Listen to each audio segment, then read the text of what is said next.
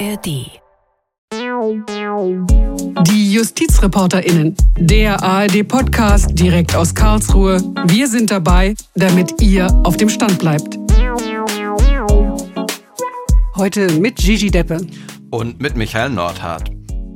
Diese Woche sprechen wir mit der Kollegin Kerstin Anaba über den Versorgungsausgleich, das aktuelle Verfahren am Verfassungsgericht. Und den Kollegen Christoph Kehlbach haben wir hier im Studio und sprechen über die rechtlichen Fragen zu Corona. Ja, wir sitzen alle hier im kleinen Studio noch nah beieinander, medizinisch gesehen eigentlich ein bisschen unvernünftig, aber wir müssen natürlich nachdenken über ein Thema, das die ganze Welt beschäftigt. Es gibt jede Menge Rechtsfragen rund um Corona. Genau, da geht's um Geisterspiele, um Fragen zum Arbeitsrecht, um Quarantäne. Und bei uns hier soll es um die rechtlichen Aspekte gehen, die jetzt mit Corona aufgekommen sind. Und dazu haben wir unseren Kollegen Christoph Kehlbach eingeladen. Guten Morgen, Christoph. Guten Morgen, grüß euch ihr beiden. Hi. Christoph, du bist bei uns hier in der Redaktion so zum inoffiziellen Corona-Experten geworden. Was für ein Titel. Genau, erzähl doch mal, erzähl doch mal ganz kurz, wie ist es dazu gekommen? Es war ganz einfach ein Anruf äh, aus Hamburg, die Redaktion der Tagesschau, die sich natürlich äh, von morgens bis abends äh, und auch noch nachts mit diesem Thema beschäftigt im Moment, mit dem Coronavirus. Die haben festgestellt, die Kollegen, naja, es gibt ganz viele rechtliche Fragen, die im Zusammenhang mit diesem Virus eben auftreten. Und da kommen wir ins Spiel. Das war gewissermaßen der naheliegende Schritt, ähm, die Rechtsredaktion der ARD anzurufen. Wir sind natürlich für die Kollegen immer da, wenn es um ähm, Berichterstattung über Urteile hier aus Karlsruhe geht. Aber eben auch bei so allgemeinen Fragen klingelt oft mal das Telefon und ich war eben derjenige, der abgenommen hat. genau. Und jetzt lass uns gleich mal reingehen letztendlich. Großes Thema in den letzten Tagen im Zusammenhang mit Corona. Was ist denn, wenn Veranstaltungen abgesagt werden? Da vielleicht gleich mal die Frage, wo schaust du eigentlich jetzt Fußball am Wochenende. Wie ist das bei dir? Na, im Stadion geht es ja im Prinzip nicht, zumindest nicht, wenn man äh, auf die erste Bundesliga schaut. Äh, der komplette Spieltag wird ja ohne Zuschauer in den Stadien stattfinden. Das heißt, es bleibt nur äh, das Fernsehen und da werde ich schauen. Ich gehe schon ab und zu auch mal ins Stadion, aber ähm, ja, für diese Woche kommt das wie bei allen anderen in Deutschland nicht in Frage. Genau, also ich glaube, die ITB war da das erste Event, dann jetzt immer mehr Fußballspiele. Erstmals wird es keinen Meister im Eishockey geben. Christoph, Wer entscheidet denn, ob so eine Veranstaltung ausfallen muss? Das entscheiden äh, die örtlichen Gesundheitsämter. Also das ist im Infektionsschutzgesetz äh, geregelt, dass eben diese Entscheidungsbefugnis wirklich in den Bundesländern liegt und zwar letzten Endes bei den örtlichen Gesundheitsämtern, ähm, die auf Kreisebene organisiert sind. Das ist auch der Grund dafür, dass man so oft ähm, in den letzten Tagen äh, den Gesundheitsminister Jens Spahn hört, der eben sagt, er warnt, er mahnt, aber eben er kann das nicht anordnen. Genau, das ist irgendwie schon ganz auffällig. Spahn warnt und mahnt, aber es gibt da irgendwie eben die Gesundheitsämter, die da für mein Empfinden eine relativ starke Rolle haben. Lass uns doch Absolut, mal ja. ähm, anschauen, womit das zusammenhängt. Naja, das äh, liegt zunächst mal daran, dass dieses Infektionsschutzgesetz ein Bundesgesetz zwar ist, aber das eben ziemlich viel Verantwortung in die Bundesländer gibt. Äh, wir reden hier über einen Gegenstand der konkurrierenden Gesetzgebung. Für die Experten, das ist Artikel 74 Nummer 19 Grundgesetz. Äh, da ist dann klar geregelt, dass für solche Fälle ähm, gewissermaßen die konkurrierende Gesetzgebung ähm, stattfindet.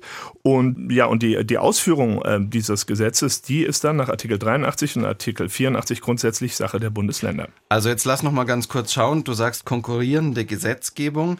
Wir sind da in Artikel 74 Nummer 19 Grundgesetz. Da steht, Maßnahmen gegen gemeingefährliche oder übertragbare Krankheiten genau. sind Gegenstand der konkurrierenden Gesetzgebung. Und was diese konkurrierende Gesetzgebung ist, das steht in Artikel 72. Das bedeutet so ungefähr, zuerst darf der Bund und dann, wenn der Bund nicht regelt, dann sind es eben die Länder.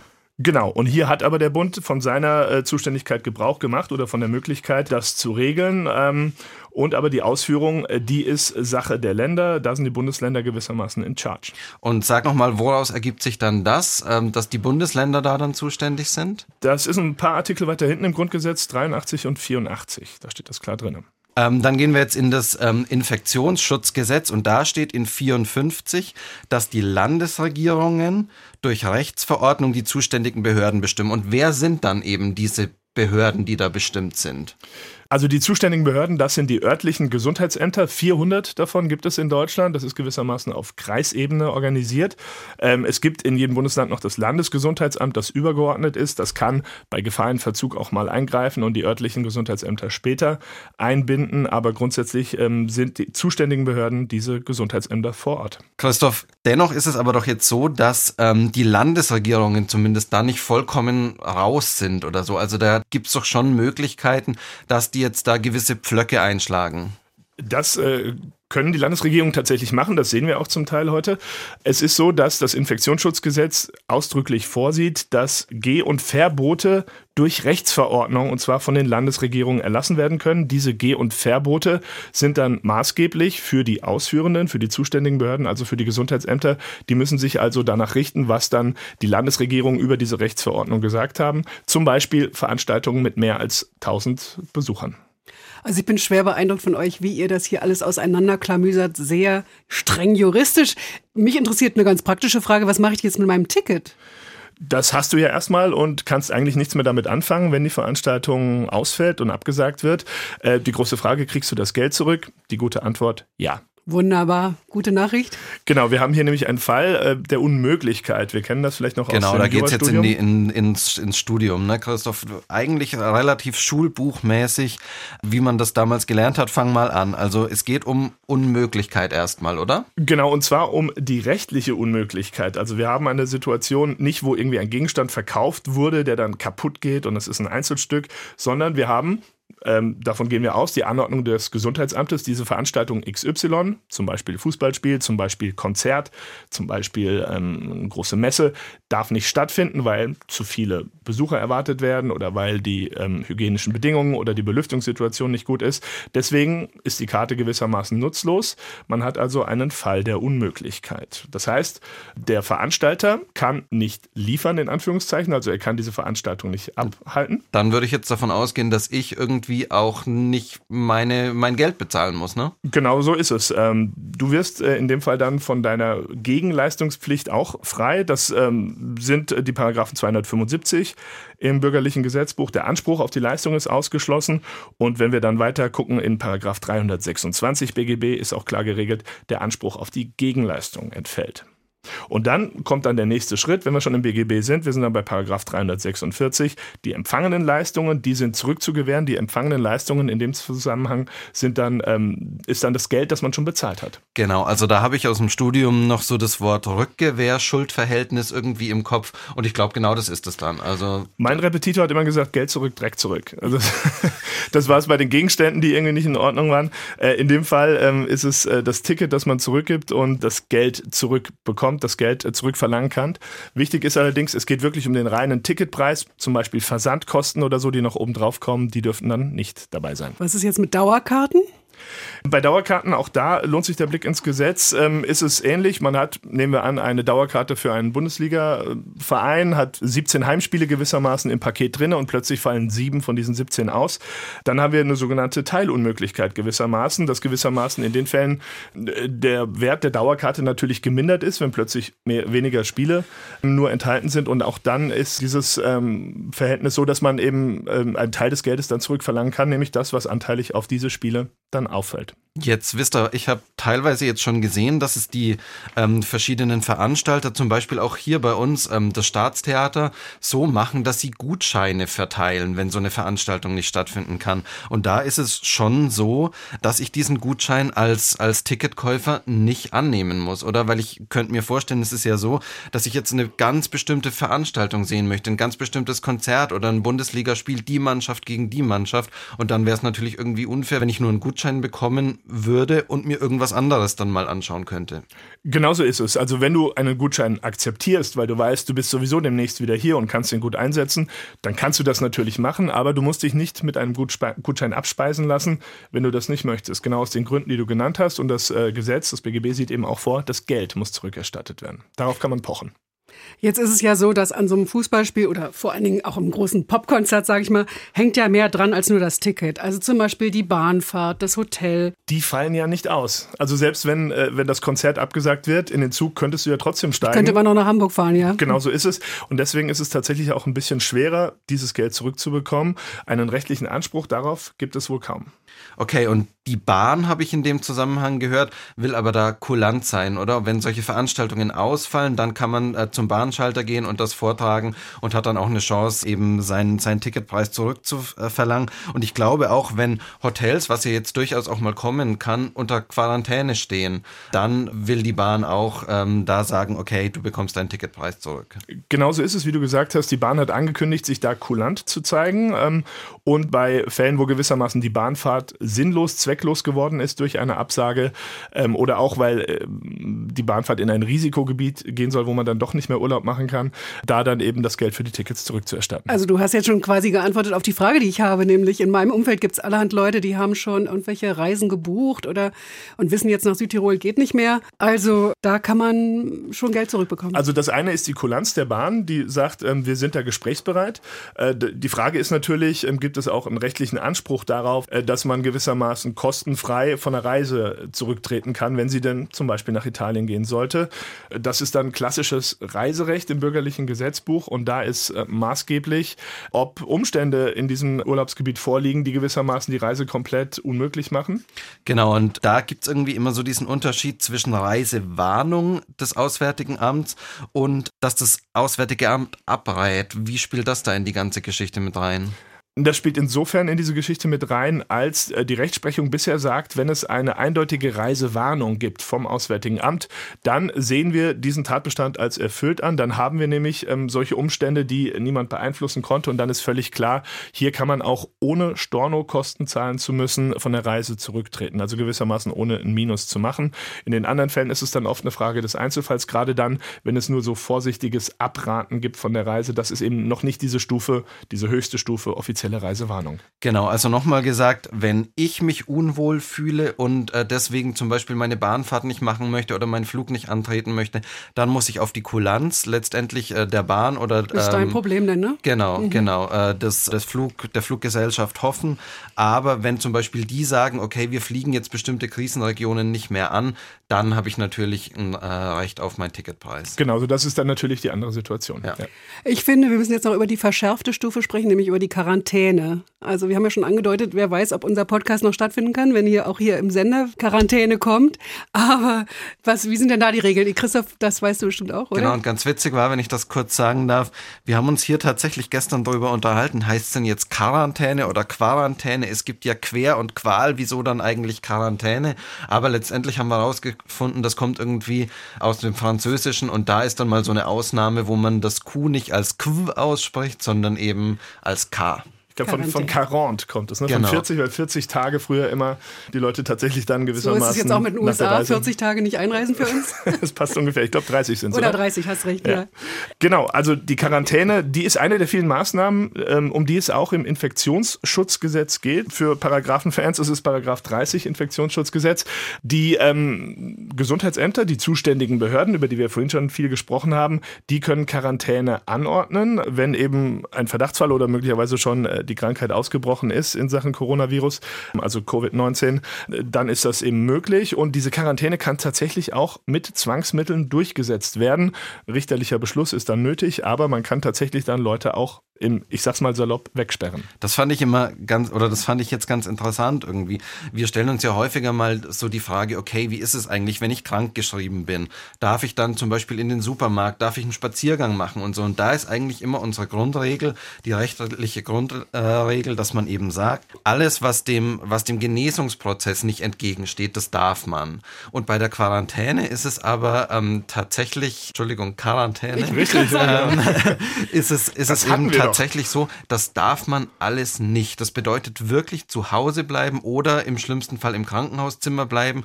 Keine Einkäufe, kein kurzer Besuch im Café, kein Spaziergang, sondern wirklich geschlossen. Genau, es geht ja eben gerade darum, in der Quarantäne diese Isolationssituation zu haben, dass eben äh, das Ansteckungsrisiko äh, verhindert, vermieden wird, dass man eben nicht in Kontakt mit anderen Menschen bekommt und äh, das Coronavirus weiterträgt.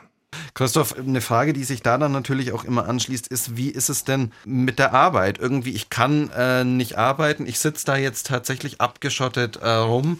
Bekomme ich da weiter Geld? Wie schaut es da aus? Also die erste Frage ist, kannst du wirklich nicht arbeiten? Weil in vielen Fällen ist ja Homeoffice tatsächlich möglich und vielleicht hat man den Computer, den Laptop dabei und kann auch von zu Hause machen und dann muss man auch machen. Also ähm, wenn man ähm, nicht krank wird und in Quarantäne sitzt, dann ist man tatsächlich aus Treuepflicht dem Arbeitgeber gegenüber verpflichtet, dann im Homeoffice gewissermaßen zu arbeiten und dann kriegt man auch natürlich das Gehalt ganz normal weiter. Wenn man aber tatsächlich in Quarantäne nicht arbeiten kann, weil Homeoffice nicht möglich ist, weil die Eigenheit der Arbeit das eben gewissermaßen nicht möglich macht, dann wird man gewissermaßen behandelt, wie als wenn man krankgeschrieben wäre. Wir haben eben gesagt, es ist nicht die gleiche Situation, aber es gibt diese Entgeltfortzahlung im Krankheitsfall und genau so wird man auch in Quarantäne dann für sechs Wochen weiterhin quasi vom Arbeitgeber das Geld bekommen. Und das ist dann egal, ob ich in, in, in Quarantäne bin, weil äh, ich wirklich krank bin und weggesperrt werden muss oder zur, zur Vorsorge letztendlich, oder? Genau, das macht keinen Unterschied. Das entscheidende Kriterium ist, ob die Quarantäne gewissermaßen von offizieller Seite angeordnet ist. Ob das Gesundheitsamt sagt, wir verhängen hier Quarantäne, in diesem Fall ist Quarantäne nötig. Ob es dann gewissermaßen wirklich zum Ausbruch einer Krankheit kommt oder ob es gewissermaßen falscher Alarm war, das ist dann letztlich egal. Wäre ja noch schöner, wenn man in der Quarantäne sitzt und dann irgendwie hoffen muss, dass man wirklich krank wird, damit es sich rentiert. Okay.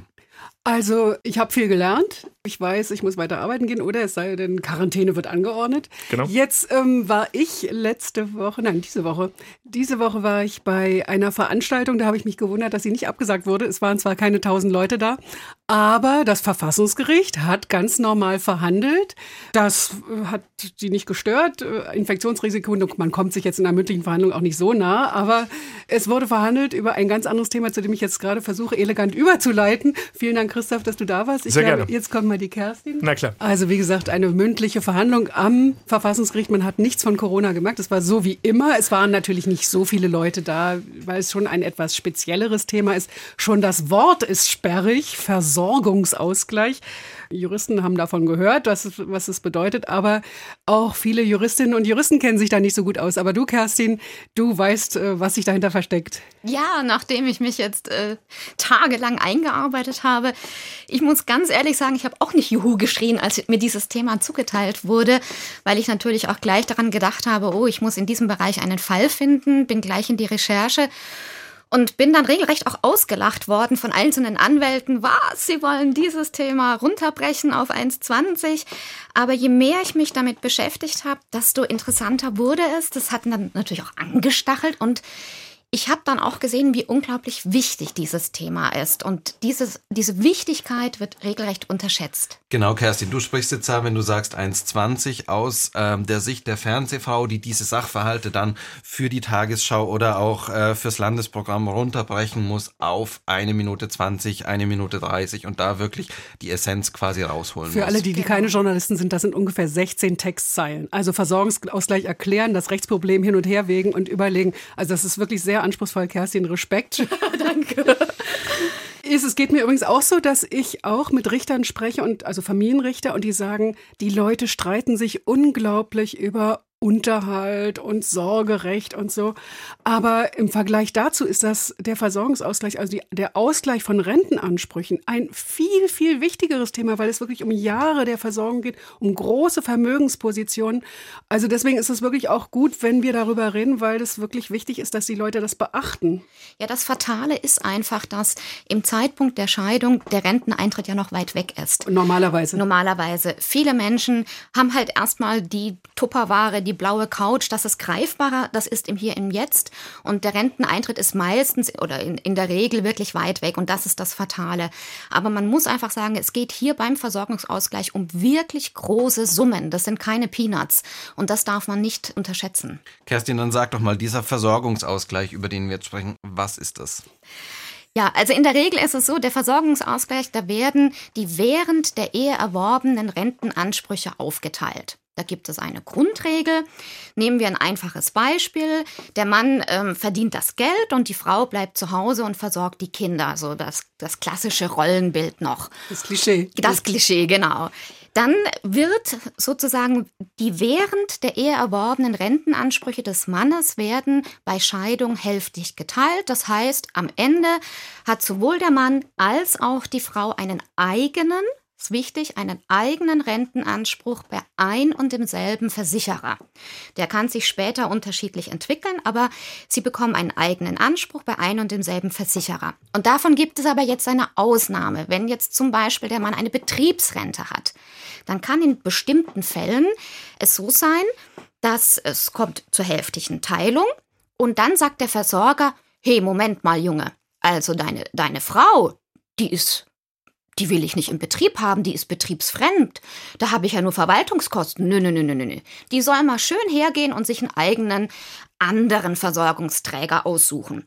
Und da liegt dann der Hund begraben genau, sozusagen. Genau, da, da ist dann wirklich das Problem, denn der Versorgungsträger des Mannes sagt dann, okay, ich errechne mit Hilfe des Billmock-Zinssatzes einen gewissen Betrag und den überweise ich dann an diesen externen, fremden, anderen Versorgungsträger. Nur dieser andere Versorgungsträger, der zieht einen anderen Zinssatz heran. Und grob vereinfacht gesagt kann man sagen, bei dieser Transferleistung geht der Frau fast bis zu 50 Prozent ihres Rentenanspruchs verloren. Das merkt sie dann erst ziemlich spät, nämlich wenn dann die Rente ansteht. Also man muss noch mal sagen, das OLG Hamm hat es vorgelegt. Es ist jetzt nicht so, dass irgendwelche Leute das Verfassungsgericht direkt angerufen haben, sondern genau. die Richter, am, die Familienrichter am Oberlandesgericht Hamm haben gesagt, das ist total ungerecht, das kann nicht sein, das kann nicht sein, dass das mit der Verfassung übereinstimmt. Genau, die haben da einen Fall vorliegen und haben den ausgesetzt und gesagt, okay, das lassen wir jetzt erstmal vom Verfassungsgericht anschauen.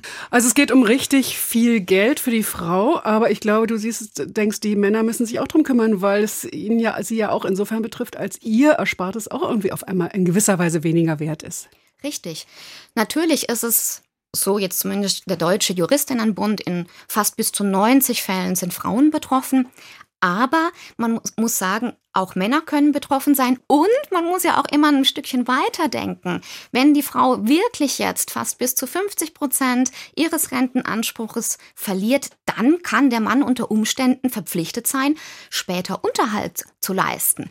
Also dann verliert er ja doppelt A, das Geld, das er eingezahlt hat, kommt nicht wirklich bei seiner Frau an und B, später darf er noch einmal draufzahlen. Also das ist, glaube ich, ganz wichtig und da können wir jetzt auch aus, direkt aus der Verhandlung am Bundesverfassungsgericht berichten. Das war ein ganz wichtiges Argument, was einerseits von den Kritikern dieser Regelung vorgetragen wurde, aber dann andererseits gesagt wurde, na, es gibt doch eine Ausgleichsmöglichkeit, äh, das mit dem Unterhalt später mal, also muss man sich doch über das Gesetz nicht aufregen. Also ich, das war wirklich eine Sache, die sehr intensiv diskutiert wurde. Jetzt ist es ja aber so, in dem Gesetz steht ja jetzt nicht, dass Frauen weniger bekommen.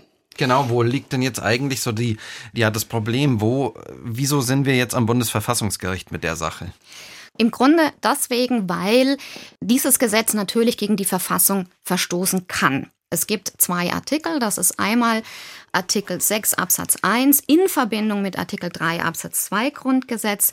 Das ist sozusagen der Schutz der Ehe und daraus resultiert der sogenannte Halbteilungsgrundsatz. Das heißt, Mann und Frau sind in der Ehe gleichberechtigt. Das heißt, die Arbeitsleistung bei einem klassischen Rollenbild, die Arbeitsleistung des Mannes ist genauso viel wert wie die Erziehungsleistung der Frau. Deshalb sollen am Ende der Ehe auch beide mit gleichen Ansprüchen jetzt in Bezug auf die Rente herausgehen. Sie sollen gleichwertig herausgehen. Und da ist natürlich die Frage, ob gegen diesen Halbteilungsgrundsatz verstoßen wird, wenn halt ein Teil nur 50 Prozent verliert. Kerstin, wie war das bei Gericht? Also wie viele Leute sind denn davon betroffen? Kann man dazu was sagen? Es gibt keine konkreten Zahlen, das ist, das ist schwierig. Aber man muss ganz klar sagen, allein schon die Tatsache, dass die Richter verhandeln, zeugt schon davon, wie wichtig sie dieses Thema, wie hoch sie dieses Thema ansiedeln. Denn das Verfassungsgericht verhandelt ja nur sehr selten. Und allein daran sieht man schon, hoppla, das ist wirklich wichtig und sie wollen da auch wirklich ähm, das Ganze hinterfragen und besprechen. Ähm, vielleicht nochmal zurückgehen, wogegen könnte dieses Gesetz denn verstoßen? Naja, es könnte eben nicht nur gegen diesen Halbteilungsgrundsatz verstoßen, sondern auch gegen die Gleichstellung. Mann und Frau sollen ja gleichgestellt sein. Das ist natürlich nicht mehr der Fall. Wenn in fast 90 Prozent der Fällen die Frau betroffen ist, dann wird sie zwar nicht im Gesetz genannt und konkret unmittelbar diskriminiert, aber am Ende dann doch faktisch und somit mittelbar. Was aber auch darauf hindeutet, dass das wirklich als wichtig angesehen wird, glaube ich, ist, dass da eine ganz besondere Gruppe von Zuhörern auch da war, nämlich ein BGH-Senat. Der BGH-Familienrechtssenat war, glaube ich, in der Verhandlung und hat sich das angehört. Also man, ja, das, das muss ich sagen, habe ich so noch nie erlebt beim Bundesverfassungsgericht, dass fast ein kompletter Zivilsenat da war vom Bundesgerichtshof. Man muss dazu sagen, dass der Bundesgerichtshof auch schon in, ähm, in dieser Richtung entschieden hatte. Und zwar haben die gesagt, naja, der Zinssatz, der von dem Versorgungsträger herangezogen wird, um diesen fiktiven Betrag zu errechnen, das ist der sogenannte Billmock-Zinssatz, der sei in Ordnung. Und also der BGH hat es abgesegnet, die, die herrschende Praxis? Genau.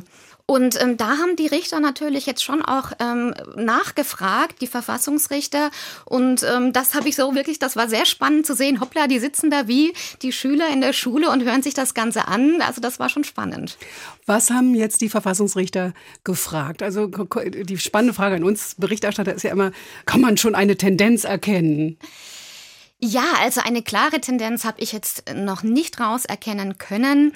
Ich bin auch immer so ein bisschen vorsichtig mit den Prophezeiungen. Das, was wirklich auffällig war, es sind viele kritische Fragen gestellt worden.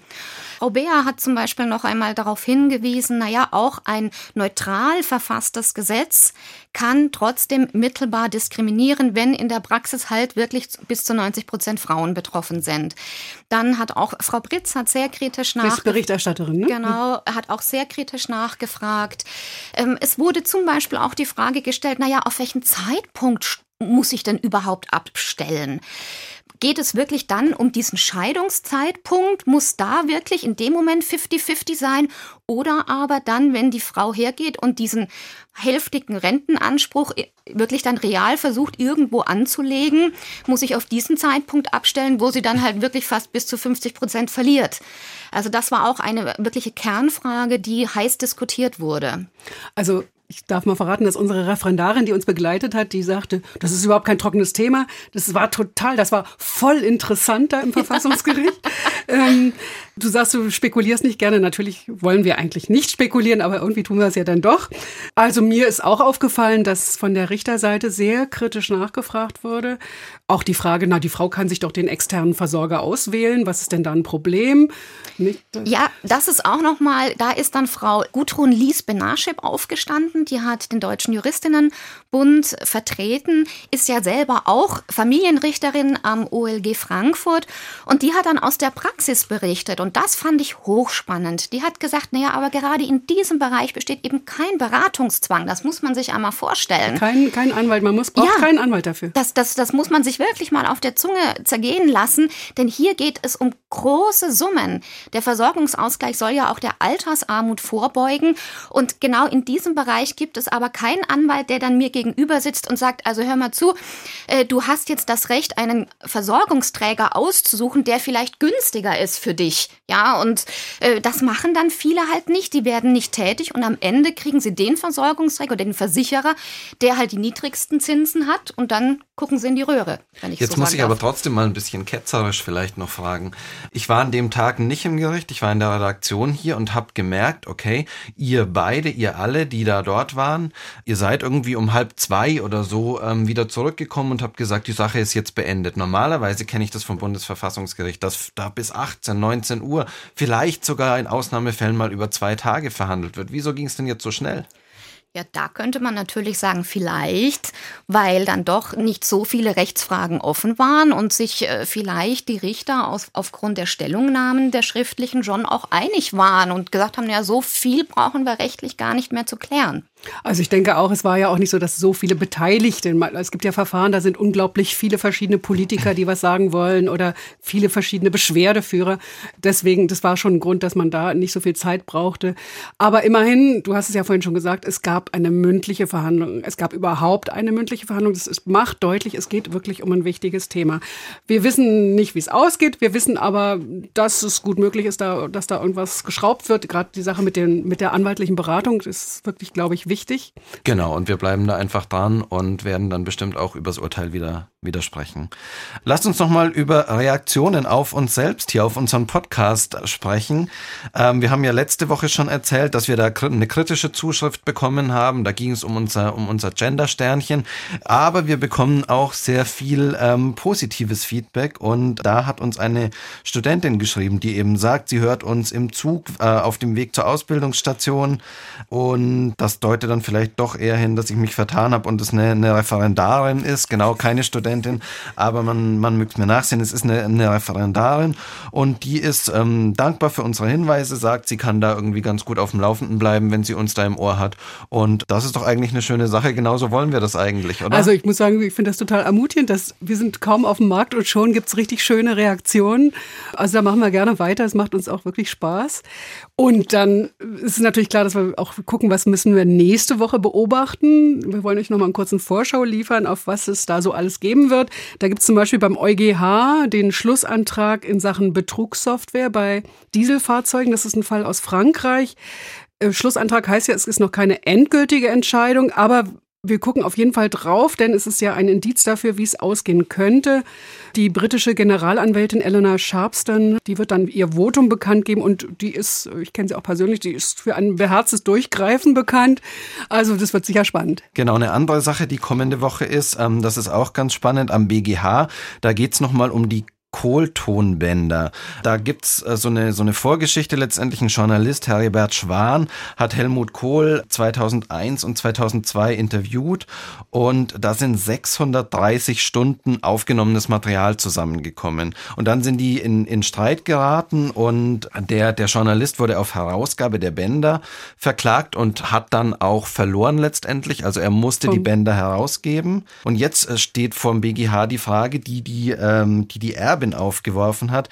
Wie ist denn das jetzt? Gibt es da irgendwo noch weiteres Material? Gibt es da Kopien vielleicht? Und was schwirrt denn da letztendlich noch so in der Welt rum? Und da möchte sie Auskunft haben, möchte Bescheid wissen. Und das äh, wird in der kommenden Woche in der Verhandlung den BGH beschäftigen. Also das wird sicherlich sehr, da wird sicherlich sehr heftig gestritten. Dann wollen wir noch auf eine Sache hinweisen beim BAG. Da geht es um Fahrt, ganz praktische Frage, Fahrzeiten von Außendienstmitarbeitern. Da gibt es jemand, der äh, auch die Fahrt zum ersten ersten Kunden und vom letzten Kunden nach Hause als Arbeitszeit anerkannt haben möchte. 20 Minuten hatte der Arbeitgeber dafür nur gut geschrieben. Äh, muss es mehr sein? Also es ist jede Menge los ist, ihr erfahrt es auf jeden Fall von uns. Genau. Und am Ende lasst uns sagen, wir freuen uns natürlich weiterhin, wenn ihr uns Feedback gebt, Lob und Tadel, so wie es immer so schön heißt, an unsere E-Mail-Adresse justizreporterinnen.swr.de in einem durchgeschrieben. Bei E-Mail-Adressen gibt es weiterhin kein Gender-Sternchen. Oder über Facebook auf unserer Seite ähm, der ARD Rechtsredaktion. Das sind Wege, auf denen ihr mit uns in Kontakt treten könnt und sagen könnt, was wir anders machen sollen, was wir schon ganz gut machen. Und wir freuen freuen uns auf jeden Fall. Auf jeden Fall freuen wir uns. Genau. Vielen Dank und, ähm, und dann tschüss. bis kommende Woche.